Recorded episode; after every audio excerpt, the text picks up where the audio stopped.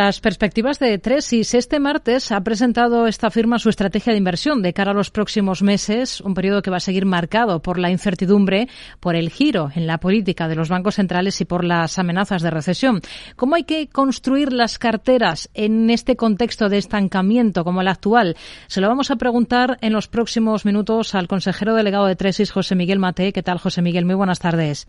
Hola, Rocío, muy buenas tardes. Bueno, ¿cuál tiene que ser ese fondo de armario para una cartera que quiera resistir todas estas incertidumbres que aún siguen sin despejarse y que pretenda codearse con esos niveles de inflación que tenemos? Claro, sí, lo más importante es eso, ¿no? La inflación que sigue estando ahí, que va a ser persistente a pesar de que se está moderando, se está moderando el ritmo de subida, pero va a ser persistente y alta y elevada. Por tanto, para tratar de batir esa inflación, contamos ahora sí, después de 10 años en los que la renta fija prácticamente no aportaba nada, contamos con, cupones, contamos con rentabilidad y eso, desde luego, para los inversores conservadores es una buena noticia. ¿no? Estamos viendo las subastas de letras, por ejemplo, aquí en España, pero también en, otros países, en concreto en Estados Unidos, que están ya arrojando rentabilidades muy atractivas. Eh, una letra del Tesoro a 12 meses aquí en España ya ofrece el 3%. ¿no? Por tanto, eh, empezamos a contar con un aliado por la parte de la renta fija, la subida de tipos de interés, como bien decías, que, ha realizado, eh, que han realizado los bancos centrales a lo largo del 2022, la subida más intensa en tiempo y en tamaño de cada una de estas subidas, más rápida, quiero decir que, se ha producido de manera eh, inusualmente rápida e intensa, eh, está prácticamente finalizada, por lo menos ese es nuestro escenario central.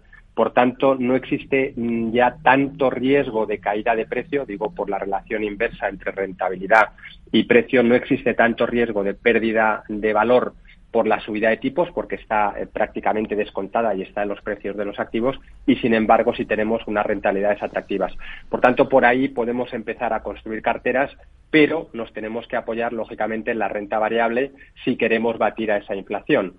Y aquí la buena noticia es que después de un año 2022 tan desastroso, un año para olvidar, tanto en la renta fija como en la renta variable, pues empieza a haber valor, como estamos viendo ya en estos primeros, en estas primeras semanas del 2023, ¿no? Con subidas muy importantes.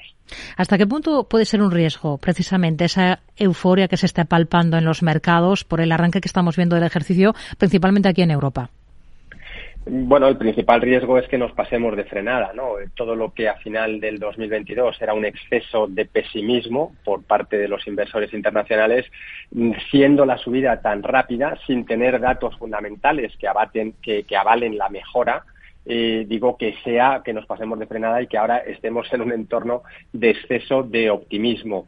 Lo que pasa es que es verdad que las valoraciones que han alcanzado los principales índices y los principales mercados y muchos sectores eh, están o son o están por debajo de la media histórica, por tanto ya no podemos hablar de que estén caros, no, no están extraordinariamente baratos, pero si los beneficios empresariales apoyados en una ralentización de la economía menor de lo que se estaba esperando en los últimos meses.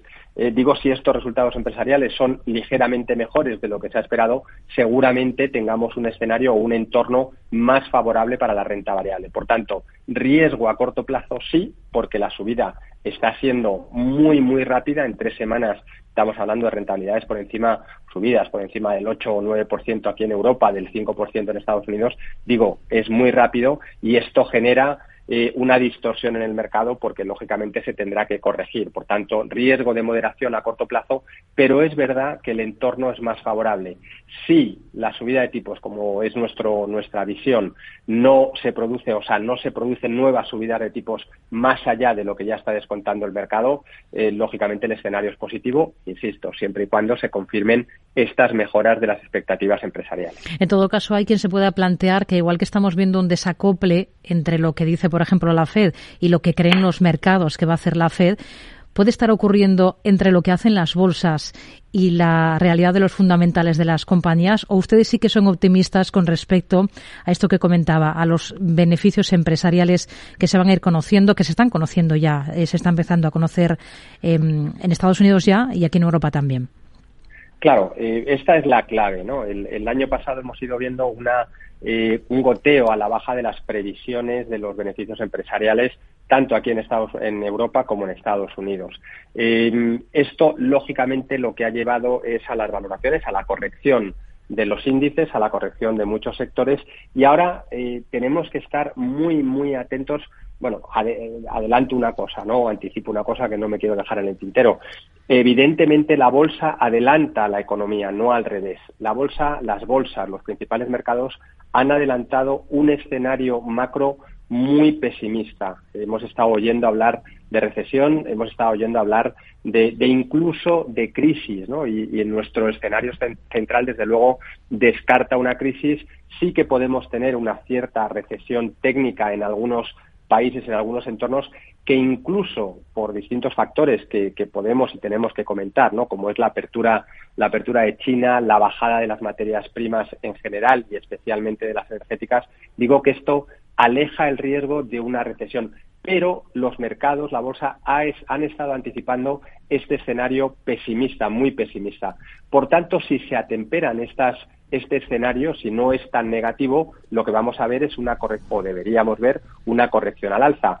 Esta es la clave. ¿Van a responder los beneficios empresariales, digámoslo de otra manera? ¿Van a ser mejor de lo que han estimado los analistas?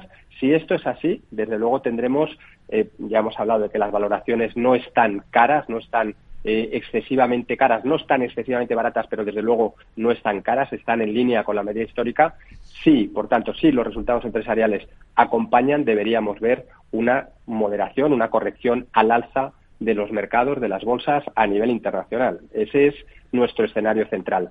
Los tipos de interés van a jugar un papel clave, pero como decíamos, no van a tener el protagonismo que han tenido en el 2022.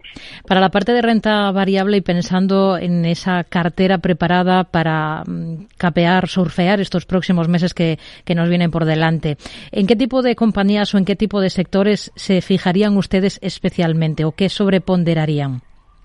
Claro, nosotros, eh, a pesar de este escenario, eh, de esta mejora del sentimiento, eh, tenemos que ser conscientes de lo que hemos dicho al principio. Todavía quedan subidas de, tipos de interés, moderadas, pero quedan subidas. La inflación se va moderando, pero va a seguir siendo alta y persistente. Y ojo, seguimos teniendo una guerra que, tiene y puede dar, desgraciadamente, aparte de la crisis humanitaria que supone, del, de la violencia y de todo lo que podamos hablar, del drama, eh, puede generar todavía sorpresas negativas. Por tanto, mucho cuidado. Eso nos invita a ser prudentes dentro de esta mejora de sentimiento. Por tanto, renta variable sí, pero con sectores eh, conservadores o prudentes, deberíamos decir. ¿Qué papel juega por, o cuáles podemos considerar que son sectores prudentes? Desde luego el consumo básico es verdad que es de los que mejor se han comportado en el 2022, por tanto en términos de valoración no están excesivamente baratos, pero seguimos pensando que son eh, capaces de sortear la crisis. Por supuesto, aquellos que son capaces de trasladar las subidas de precios a sus clientes. Estoy pensando en lujo, que además se ve favorecido el sector del lujo podemos hablar de, automóviles de un Ferrari por, por, ser el paradigma o Louis Vuitton que sigue marcando máximos eh, prácticamente semanales. Bueno, pues este tipo de sectores que son capaces de trasladar la subida de precios a sus clientes, lógicamente van a capear mejor eh, una situación de volatilidad y de incertidumbre. Además, la apertura de China juega claramente en favor de estos sectores. Todo lo que tiene que ver todavía con, la transformación energética, con la transición energética en términos de electrificación, todo ahí sigue habiendo valor, creemos que sigue habiendo valor y por tanto estamos, eh, digamos que invertidos en renta variable, pero en sectores prudentes. Eh, dentro de nuestras carteras apostamos también por aquellas empresas de calidad y en este sentido eh, tenemos que hablar de mm, empresas que mantienen sus márgenes, que son capaces de seguir generando caja, caja libre, que además retribuyen al accionista bien con recompra de acciones, bien con alto pago de dividendo y eso es lo que estamos buscando para incorporar en nuestras carteras. Por tanto, renta variable sí, pero todavía con un sesgo prudente. Pues nos quedamos con ese mensaje de prudencia para enfrentar estos próximos meses. José Miguel Mate, consejero delegado de Tresis. Gracias, muy buenas tardes. Un placer, muchísimas gracias.